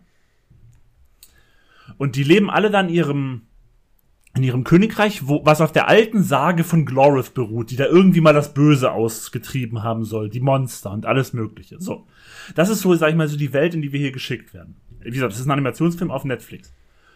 Und dann geht es um Ballister, der halt als Bürgerlicher zum Ritter geschlagen werden soll. Und als das passiert, oder als das passieren soll, passiert etwas, wofür er verantwortlich gemacht wird. Er verliert einen Arm dabei und flüchtet. Und lernt dann Nimona kennen, die denkt, er ist ein Bösewicht und sich ihm anschließen möchte. Und Nimona hat vielleicht noch ein, zwei Geheimnisse. Und ähm, wie gesagt, Ballister ist nicht wirklich der Schurke, den sie erwartet hat, denn er hat das alles eigentlich gar nicht so geplant. Dann äh, versucht er seinen Namen reinzuwaschen und Nemona versucht einfach nur Chaos zu stiften. Wie gesagt, weil Nemona hat vielleicht eine Fähigkeit, die hier in dem Film noch wichtig ist. Und wie gesagt, dieser Ballister, der führt eine ähm, homosexuelle Beziehung zu einem anderen Ritter. Bei Nimona wird auch angedeutet, wenn es auch nie gesagt hat, dass sie halt auch ähm, homosexuell ist. Und das ist halt so einer der Gründe, warum der Film dann halt nicht bei Disney liegt. Das war vielleicht, auch wenn Disney es ja mittlerweile auch ein bisschen hier und da macht, ich glaube, das war einfach ein bisschen zu viel für Disney. Wobei ich mich dann schon frage, warum sie die Rechte überhaupt erst gekauft haben, weil in der Graphic Novel war es schon genauso. Und der Film hat einen sehr erfrischenden Humor, tatsächlich einen sehr witzigen Humor. Gerade die Figur von Nimona in ihrer, so in der ersten Stunde, wenn sie ihren absoluten, ich gebe einen Fick auf alles Mentalität so ein bisschen immer so hier und da rausscheinen lässt, ist sehr witzig. Dann auch ihre Fähigkeit kann manchmal sehr, sehr witzig eingesetzt werden. Generell muss ich echt sagen, das war so, ich habe den mit meinem Großen geguckt zum ersten Mal und der hat natürlich so gerade so was so, sag ich mal, so die erwachseneren Themen angeht, nicht alles verstanden. Und Gott sei Dank war das Armabschneiden auch nicht ganz so grafisch. Ups. Bin ich ein sehr schlechter Vater. Na, auf jeden Fall, ähm. Bester Zeitpunkt, mit denen auch Horrorfilme zu gucken, weil sie nicht checken. Nein, auf jeden Fall. Und genau, das ist halt ein Film, das geht halt sehr viel so auch um, ja, um so ein bisschen so, was ist wirklich gut, was ist wirklich böse, ist es wirklich gut, sich immer abzugrenzen und solche Sachen so vielleicht. Und das hat, wirft halt so ein paar Fragen auf, die gab es halt auch schon im Comic oder in der Graphic Novel. Und es ist halt sehr viel auch so, ja, wie gesagt, gerade so mit grauen Charakteren. Also nicht so alles schwarz-weiß. Wer ist hier wirklich gut, wer ist hier wirklich böse und ähm, wie sollte man sich eigentlich wirklich verhalten? Darum geht's halt hier auch so ein bisschen. Und ich wollte einfach nur mal ein bisschen Fokus auf den Film legen, weil ich den wirklich überraschend finde. Ich habe von dem vorher nichts gehört. Der Film kam raus. Ich hatte irgendwie gehört so, ja, das soll ganz gut sein. Irgendwie dann aber auch so, was heißt ganz gut sein? Also der kam halt raus. Ich habe ihn zwei, drei Tage später schon geguckt. Also so viel konnte ich über den Film noch gar nicht hören. Und ich fand den auch wirklich gut. Also wie gesagt, nach Across the Spider-Verse ist dieses Jahr auf jeden Fall meiner Meinung nach der beste Animationsfilm, der sich auch nicht nur an die, also der, ich bin, auch wenn ich jetzt sage, ich habe ihn mit meinem Großen geguckt, aber eigentlich, wenn der sich nicht an die allerkleinsten, schon weil es schon noch ein bisschen dann so, auch wie gesagt, auch ein paar Witze sind drin, die er sich an Erwachsene richten, auch so ein paar Themen einfach, die sich an Erwachsene richten. Allerdings ist der wirklich, der sieht gut aus. Der hat, wie gesagt, so fantastische Elemente, weil es ja auch so ein bisschen in der Fantasy-Welt spielt, auch wenn es sehr ähm, modern und technisch aufgebaut ist. Allein dieses Ritterthema. Was ich allerdings, muss ich sagen, das ist etwas, was man nie gesehen hat, so ein Film oder was. Eine moderne Welt, so richtig, so auch technisch modern, in der es aber noch Ritter gibt. Ich fand das eigentlich auch einen ganz coolen Ansatz tatsächlich. Das war das mal wirklich was war, was man jetzt so nicht so häufig irgendwo gesehen hat. Ist so, so ein bisschen Steampunk-mäßig so, oder? Ein bisschen auch. Also nicht Steam, hat jetzt kein, hat kein, ist jetzt kein Dampf, ne, wie bei Steampunk. Ja, ja, Steampunk halt so, ist ja mit Dampf, aber, äh, äh. Ja, und ich wollte einfach mal, dachte mir so, ist einfach mal schön. Ich bin nämlich der Meinung, der ist, der ist gut, aber trotzdem leider ein bisschen untergegangen, so einer breiten Wahrnehmung. Und ich meine, ist jetzt nicht so, als hätten wir hier die riesen Reichweite, dass den jetzt, wenn ich den hier erwähne, 30.000 Leute gucken werden. Auch wenn es natürlich schön wäre, wenn es so wäre. Aber ich dachte einfach, ich erwähne ihn nochmal, dass vielleicht Leute, die von dem noch nie gehört haben, und das kann ich mir halt vorstellen, dass viele von dem noch nie gehört haben, dass sie sich den mal angucken könnten, weil ich finde halt, der ist es wirklich wert. Von den 10.000, die uns gerade zuhören, ähm, bin ich einer davon, der von dem Film absolut nie was gesehen hat. Nie. Und ich, ich bin ja einer, der mal auf Netflix da reinschaltet und guckt, okay, was gibt's da so? Und ich, habe das Bild in keinen einzigen Frame davon jemals gesehen. Ich habe jetzt neben mir einen Trailer da reingezogen. Komplett untergegangen. Komplett untergegangen. Und aber, ja, mal gucken, ob ich da mal Zeit habe. Was du aber auch erwähnt hast, von wegen dieser Witze für die Erwachsenen, das ist auch, das ist auch das, was die ganzen Zeichentrick und ähm, Animationsfilme ja machen. Ja. Bunte, bunte Tralala für die Kinder, damit sie wie Zombies da äh, davor hängen und man mal kurz Ruhe hat und was wir natürlich alle nicht machen. Ähm, und man selber lacht dann über die Witze, die dann ähm, ja offensichtlich sind, aber für die anderen kleinen Kindergehirne noch nicht so richtig funktionieren. Gott sei Dank, ey, wunderbar. Äh, okay. Ich bin echt überrascht über diesen Film ja, ist, dass ich das mit Film und ich glaube halt auch, so dass an mir vorbeigegangen so ist. Und deswegen sollten da vielleicht mal die eine oder andere Person da nochmal einen Blick drauf werfen, weil ich finde, glaube, das ist vielen so gegangen. Weil ich finde jetzt auch nicht, dass ich irgendwie, klar, ich habe halt so von ein, zwei Filmseiten dann was über den Film gehört, aber ich finde halt so, ja auch nie von anderen Seiten. Also ich habe noch nie jemanden gehört, der gesagt, oh ja, den habe ich gesehen, der war echt cool oder sowas. Also deswegen, also deswegen bin ich dann der Meinung, den kann man sich ruhig mal geben.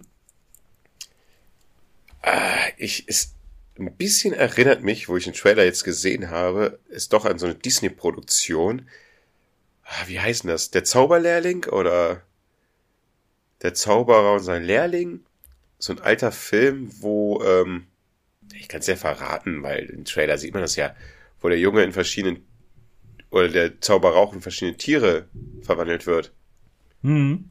Aber das sagt mir jetzt. Warte mal, ich glaube, ich, ich, glaub, ich, ich, glaub, ich kenne die Bilder, aber ich, die Bilder, aber ich habe den Film, glaube ich, nie gesehen. Ich gucke das auch noch mal ganz kurz. Bilder. Der Zauberer und sein Lehrling, ja. Ist das so? Der heißt der Film auf jeden Fall. Zauberer. Ja, ja, doch, die Bilder kenne ich, die Filme habe ich aber nie gesehen. Aber es passt halt auch, weil es auch so rot dann ist, ne? Richtig. Ja, rot, ja, genau. Rotes Hand. Cool, cool, cool. Äh, und, und, und noch eine Frage habe ich. Ja, du hast es ja, wahrscheinlich kann ich mir das schon, oder reime ich mir die Antwort dann jetzt gleich zusammen, weil du schon gesagt hast, es ist auch, der Film ist grau gehalten, kein Schwarz-Weiß-Denken. Der Film heißt ja zwar Nimona, aber beide Charaktere haben, sind die Hauptcharaktere, ne? Ja, ich würde sogar, ich würde sogar sagen, Nimona ist der Sidekick. Also, ich glaube, im Graphic Novel ist das ein bisschen anders. Da glaube ich, geht es ein bisschen mehr um Nimona. Da ist es, glaube ich, auch, während im Film, glaube ich, relativ schnell klar ist, dass er nicht das Böse gemacht hat, was am Anfang dann die ganze Story in, in, äh, zum Laufen bringt, ist im Film sofort klar. Ich glaube, in der Graphic Novel ist es so gehalten, dass du, da du nur ihr folgst, nicht weißt, dass er gar kein Bösewicht wirklich ist. Ich glaube, im, im Graphic Novel ist das ein bisschen offen gehalten. Das ist ein später Turn, dass er kein Bösewicht per se ist. Weil im Trailer sieht man halt nur ihn, also dass er die Hauptcharaktere ist und der Screentime ist wahrscheinlich auch so ein bisschen mit seinem homosexuellen Hintergrund oder was ist denn mit homosexuellen Beziehungen so, ist auch scheißegal. Eigentlich, Grüße an Disney an dieser Stelle. Ähm, ja, aber der Film halt so heißt wie sie, aber vielleicht hat sie den cooleren Namen und sie sind das bisschen. Oh, sieht interessant aus auf jeden Fall, ja. Ja, das ist- sie hat natürlich auch, aber ich will natürlich jetzt nicht alles vorwegnehmen, also, aber sie hat natürlich ähm, auch andere Hintergründe noch, die später, ich muss auch wirklich sagen, so im ersten Moment, für mich ein krasser Aha-Moment war, dachte ich, oh krass, okay, so habe ich das jetzt gar nicht erwartet, aber das ist eine coole Entwicklung. Echt? Also ich würde, ich, Also ich, ich würde es jetzt nicht als Super Twist bezeichnen, es ist kein Super Twist. Es ist einfach nur eine, eine, ähm, eine Information, die man dann später über ihre Vergangenheit äh, bekommt, die man so gar nicht erwartet hat. Ja, meistens sind solche Informationen, wenn da irgendein Charaktere ist, die so ein bisschen härter ist oder sonst was. Und dann irgendwann Mitte des Films äh, setzen sich die zwei Charaktere mal beim gemütlichen Lagerfeuer dann mal zur Seite und dann erzählt sie von ihrer Kindheit und dass sie mal Also enttäuscht ganz läuft hier worden nicht, ist. aber so, äh, man könnte es so sehen, ja. Star Wars hat so gemacht, aber ja, eigentlich ist es Schema F. In der Kindheit Finde ich nicht. enttäuscht. Also, da muss ich, würde ich sagen, ich würde den Film hier nicht als Schema F ein- einsortieren. Wollte ich nur mal dann erwähnen. ja, das, das spricht ja dann doch für den Film, weil du weißt, was ich damit meine mit Schema F. Ja, das ja, ist ich weiß, was du meinst. in eigentlich ganz, ganz vielen Filmen und Serien dann. Ja, ich bin ja gar nicht so, ich bin ja gar nicht die Harte, ich bin ja gar nicht der Harte, weil so und so und so und ja, es war nett, aber auch irgendwann auf die Dauer ein bisschen langweilig und darum spricht's ja dann für den Film, wenn es nicht so ist. Und ich will dann einfach nur eine, vielleicht ist sie einfach nur böse, vielleicht ist das der Twist. Und du verrätst es uns ja gerade nicht und sie ist einfach eine Bitch. Sie ist einfach eine Bitch, die Chaos machen möchte und man sagt sich so, geil. das endlich ist mal. sie, aber ich würde nicht sagen, dass sie böse ist. Aber sie ist eine Bitch, die Chaos machen möchte, das stimmt. Ja, vielleicht ist das Chaos ja auch gut, dann kommen wir wieder in die Joker-Rolle und so. So, Dennis, jetzt haben wir beide jeweils zwei Filme. Jetzt haben wir, sind wir nur bei den vier Filmen insgesamt, nicht bei den sechs, die wir sonst immer haben. Deswegen hatte ich kurz gefragt, wollen wir beide auf die Schnelle noch jeweils irgendwie vielleicht in drei, vier Minuten irgendwie aus dem Ärmel irgendwie jeweils einen Film erwähnen oder? Ja. Ja, wollen wir? Aber dann Also- machen wir das, halten wir es ein bisschen kürzer als die Filme vorher. Ja, ich muss es kürzer machen, weil ich selber nur zur Hälfte gesehen habe. Ich habe es am Anfang der Episode gesagt, dass ich meine Ehefrau hier nicht erwähne. Jetzt bringe ich sie doch mit rein. Und sie bringt unwissend hier mal ein, ein, ein Doku-Tipp mit rein. Äh, davon war sie sehr begeistert, hat mir davon mal erzählt, leider nur zwischen Tür und Angel, also kurz angebunden, aber sie hat sehr interessant erzählt und dann habe ich selber reingeschaut. Und zwar zu finden in der Arte Mediathek oder auch in der ARD Mediathek. Übrigens, Arte, ZDF, die Mediatheken schließen sich irgendwann zusammen. Was das alles viel einfacher macht in Sachen Filme und Serien gucken, aber ist ein anderes Thema. Guckt einfach in der Arte Mediathek Brainwashed, Sexismus im Kino. Hm, Äh, das klingt interessant. Kenn ich nicht. wahnsinnig interessant. Ich, ich hoffe, das ist jetzt wirklich die richtige Doku. Ich guck mal ganz kurz rein, nämlich das hier nochmal kurz. Ja, das ist es. Ich habe nämlich die, das erste Drittel gesehen. Brainwash, der Sexismus im, Ki Sex Sex Sexismus im Kino. Leute, ich bin erkältet. Ähm, einmal wirklich zu sehen, okay, was ist eigentlich. Wir beide sind ja eigentlich sehr, sehr offen für alles oder woke, wie man das nennt. Ähm, aber selbst da, was da zu sehen ist oder erklärt wird. Es wird auch ganz, ganz viel erklärt in Sachen Stilrichtung, Kameraposition, Beleuchtung, ähm, ganz, ganz viele Sachen. Wahnsinnig interessant. Allein wenn man nur auf dieses technische Gedöns steht, kann ich das nur herz, herzens äh, äh, empfehlen.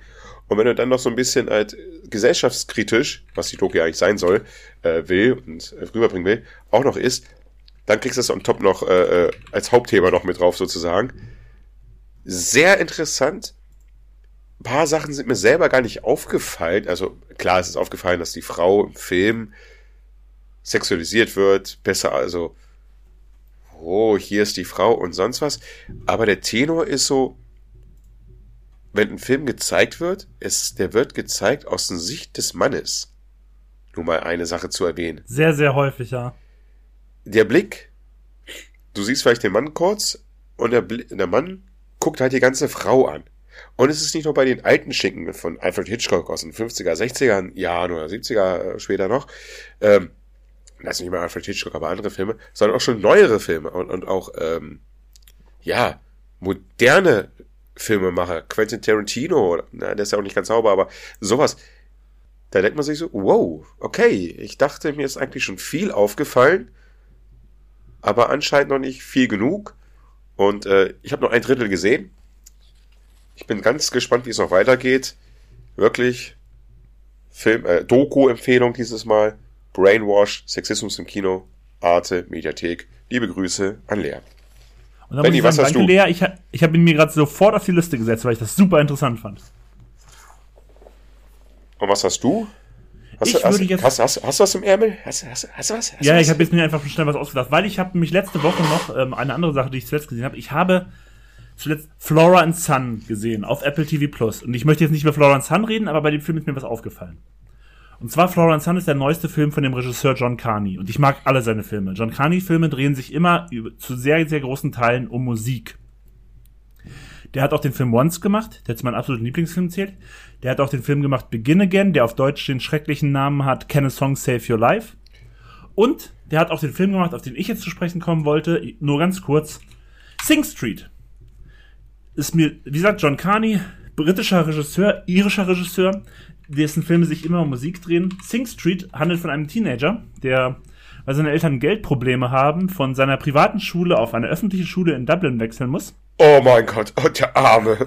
Der Arme. Aber auch so ein bisschen versnobter Junge ist, der dann halt auf der öffentlichen Schule nicht so klarkommt. Oh Gott, Benny, es tut mir leid, dass ich unterbreche, tut mir wahnsinnig leid, aber dass ein Junge von seiner privaten Schule auf die öffentliche Schule, das bricht mir das Herz. Es bricht mir das Herz, dass diese Eltern keine 30.000 Pfund für den Jungen haben im Semester. Ja, auf jeden Fall. Und auf jeden Fall verliebt er sich dann ein Mädel, das neben der Schule wohnt. Und weil er sie beeindrucken will, denkt er sich, hey, ich gründe eine Band und lasse sie in unserem Musikvideo auftreten. Und dann geht's halt darum, wie dieser Dulli mit anderen Dullis eine Band gründet und ganz viel Dulli-Musik macht. Dabei werden halt so viele britische Bands halt immer zitiert. Es geht sehr viel um Duran Duran kommt immer mal vor. Dann kommt ähm, hier Blue Monday, wie heißen sie? Äh, New Order. New Order kommen, sind Thema. Äh, dann äh, immer mal wieder so ganz so berühmte britische Musiker sind immer mal wieder Thema. Der springt so auch so durch ein bisschen so durch die Stile, ist dann mal wieder so ein bisschen sehr so so rockig, dann auch wieder ein bisschen sehr viel Synthi-mäßig und sowas. Also wie gesagt, der spielt mit, mit der Musik, der macht Witze auf Phil Collins Nacken und ähm, es ist halt ein sympathischer Film. Ich muss halt sagen, so von der Klasse her sind für mich so Filme wie, also von John Carney jetzt. Once ist für mich so sein, weil er so sein anspruchsvollster Film ist, ist für mich mein Liebster. Das hier ist ein sehr so eingängiger, ein sehr mainstreamiger, ein sehr witzig gehaltener Film. Der aber auch so mit diesem 80er Jahre England, was ja wirklich so dieses total triste Biedermann-England ist, sage ich jetzt mal. So Irland, Irland. Genau, sowas. Und genau mit diesem, mit diesem Look spielt der Film halt. Und dann hat er halt auch diese Musik immer mit den vielen Synthes dazwischen. Die Musik ist wirklich super. Ich bin ganz ehrlich, ich will die Platte immer noch haben mit dem Soundtrack. Die ist mir allerdings, wo ich sie finde, immer zu teuer, als dass ich sie mir wirklich hole. Also ich hoffe, dass ich irgendwann mal einen Schnapper mache. Und, ähm, also wie gesagt, ich mag alles eigentlich von John Carney. Und dieser Film ist, wie gesagt, ist so sein eingängigster, es ist ein mainstreamigster, es ist ein buntester, würde ich fast schon sagen der eine super Musik hat, der, es ist ein bisschen Coming of Age, muss man halt mögen, aber ja, der Hauptdarsteller, der von seiner versnappten Schule dann an diese öffentliche Schule kommt, du kannst es gleich nochmal sagen, Dennis. Der ist am Anfang wirklich nicht so, dass man sagt so, oh ja, das ist hier irgendwie so der, die Figur, mit der ich irgendwie so mitfieber. Ich Aber schon, der macht sich, ich schon. Ich der liebe macht, den Jungen echt schon. aber der macht sich tatsächlich dann auch vor allen Dingen mit der Liebe Musik und der hat sein, mit seinem coolen Bruder gespielt von Jack Rayner, der ohnehin so ein bisschen so ähm, Stammschauspieler ist von John Carney. Kennt man vielleicht aus, vor allen Dingen aus Midsommar, weil er dann die, sag ich mal, männliche Hauptrolle neben äh, Florence Pugh spielt. Und ähm, deswegen, also das ist einfach ein bisschen Wohl Wohlfühlfilm mit Musik von The Cure, The Clash, Hell and Oates, Spandau Ballet. Also gerade so diese Mucke, dann vor allen Dingen so 80er Jahre in diese Richtung. Und das ist halt viel gut Film, viel gut Coming of Age, viel gut Musik und den kann man sich gut geben. Die, die Musik ist echt geil. Also ich, ganz ehrlich, das, was mir im Film am meisten in Erinnerung geblieben ist, ist die Musik. Und ich bin halt diese Woche nochmal drauf gekommen, weil ich mir Flora and Son, den neuen Film von John Carney, angeguckt habe, der ein bisschen anderes Stil hat, der ist ein bisschen sehr ruhiger und geht ein bisschen mehr so tiefer, sage ich mal. Und das hier ist halt einfach so von in John Carneys gesamtem Filmschaffen ist das hier so der gute Laune-Film. Und deswegen wollte ich ihn einfach mal kurz reinbringen. Und das waren jetzt ja auch höchstens fünf Minuten, wahrscheinlich nicht mal. Du hast es Sing so Street. gut. Du, du hast es Ich so glaube, ich habe den Namen nur einmal gesagt, Sing Street. Nochmal. Sing Street. Äh, warte, wel welchen Film müssen wir jetzt gucken? Sing Street. Sing Street war der, über den ich gerade erzählt habe. Weil Ich war die ganze Zeit bei äh, Florence Sun, den du auch gerade Nein, nein, nein, das hast. ist ein anderer Film. Das ist der neue Film, den ich letzte Woche gesehen habe. Genau, wo, wo, wo äh, äh, Joseph Gordon-Lewitt ein bisschen aussieht. Ich habe jetzt nur so eine Anfangssequenz hier von YouTube-Video-Trailer. So ein bisschen aussieht wie äh, Paul Rudd irgendwie. Der sieht gar nicht so aus, wie er eigentlich aussieht da. Ach du mal, Entschuldigung, ich habe die ganze Zeit, ich war total verwirrt gerade. Sing Street. Genau, Sing Street. Ach ja. Äh, Can a Song Save Your Life? Ja, ähm, Begin, Begin Again. Mark Ruffalo. Genau, da ist der deutsche Titel echt. Also ich mag den auch, das ist auch ein super Film. Ich mag eigentlich alle John Carney-Filme. Aber bei Keine Song Save Your Life muss ich ganz ehrlich sagen, der Name Begin Again, klar, der ist ein bisschen austauschbar, aber Keine Song Save Your Life klingt irgendwie so richtig Dolly-mäßig, finde ich. Deswegen mag ich den deutschen Namen nicht. Ja, aber Mark Ruffalo magst du, ne? Der Film ist super, aber ich mag auch Mark Ruffalo ganz gerne. Ja, Gott sei Dank habe ich den Film äh, mal empfohlen. Dieses geht's ja alright. Darauf antworte ich nicht. Ey, Alter, ich hab mit dir empfohlen, Digga. Ich hab Hundertprozentig nicht. 100. Nein, das machen wir, das machen wir jetzt nicht nochmal. Wir ändern jetzt das Thema. Wusa. Wusa. Gut. Wie ich vorhin noch meinte, wir machen, schieben heute einfach mal so eine schnelle Zweier-Episode zwischen, die bestimmt nicht lange dauert. Es war ja klar, dass es natürlich gelogen ist. Tut mir leid. Es, es geht einfach nicht anders. Wir bleiben dann irgendwie dann doch immer länger bei einigen Sachen hängen, als wir eigentlich wollen. Deswegen sollten wir jetzt Schluss machen, weil sonst quatschen wir jetzt auf einmal den Ja, Film und deswegen. den Film und den Film. Deswegen, ich sage, danke, dass ihr wieder eingeschaltet habt. Jetzt fehlt mir gerade der Satz. Ich wollte gerade was sagen, das habe ich jetzt verworfen. Also nö, dann sage ich einfach Tschüss und danke und wir machen das hier gerne. Und nächstes Mal ist auch wieder der andere dabei, der heute hoffentlich überlebt und dem es morgen wieder besser geht. Und deswegen sage ich, macht's gut. Ich bin mir ganz sicher, in Bayern gibt's irgendwelche Leichenausgräber und irgendwelche Hexen, die ihn wieder ähm, zum Leben erwecken. Irgendein Ritual, die anhand seiner Tattoos da schneller wirken. Und er ist dann wieder bei uns. Trotzdem hat mir das wieder sehr viel Spaß gemacht. Es war wieder Flashback-Time bisschen, nur wir beiden Filmfellers. Ich sage danke dir für die Aufnahme, Ben. Es hat wahnsinnig Spaß gemacht. Danke fürs Zuhören da draußen. Empfehlt uns weiter. Bleibt uns treu auf jeden Fall. Und in diesem Sinne, au revoir. Macht's gut. Küsschen gehen raus aus dem Westflügel. Ciao. Filmfellers. Drei Jahrzehnte vor der Glotze.